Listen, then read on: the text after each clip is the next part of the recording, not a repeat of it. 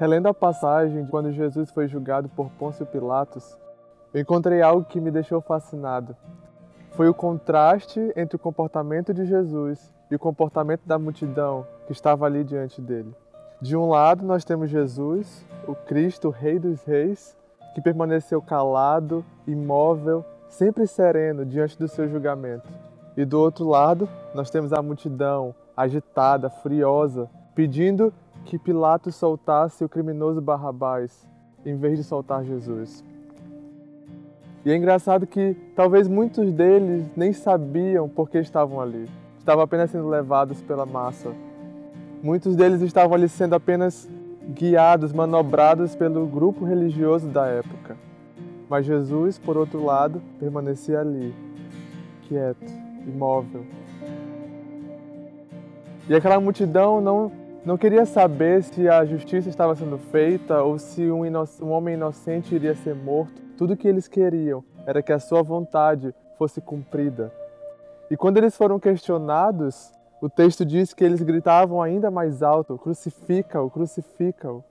Mas Jesus continuava calado continuava pacífico. Isso me faz lembrar um pouco da minha alma quando eu começo a ser controlado pelos meus desejos, pelas minhas emoções, e aí eu começo a dizer: eu quero, eu preciso daquilo, eu quero fazer isso, sem me importar com as consequências. Mas Jesus, ele permanecia no mesmo posicionamento, porque ele já havia entregado a vontade dele ao Pai, a quem ela de fato pertencia, ali de volta no jardim do Getsemane. E também foi um jardim no Éden onde o homem pela primeira vez gritou dizendo: Não seja feita a tua vontade, Deus, mas a minha vontade. E agora esse mesmo grito a gente pode ouvir nessa multidão, dizendo: Crucifica, crucifica Jesus e solta Barrabás. Uma multidão que anseia por ter os seus desejos sendo realizados. Mas hoje Jesus nos faz um convite. Ele nos convida a voltar ao jardim, onde nós podemos render novamente a nossa vontade ao Pai.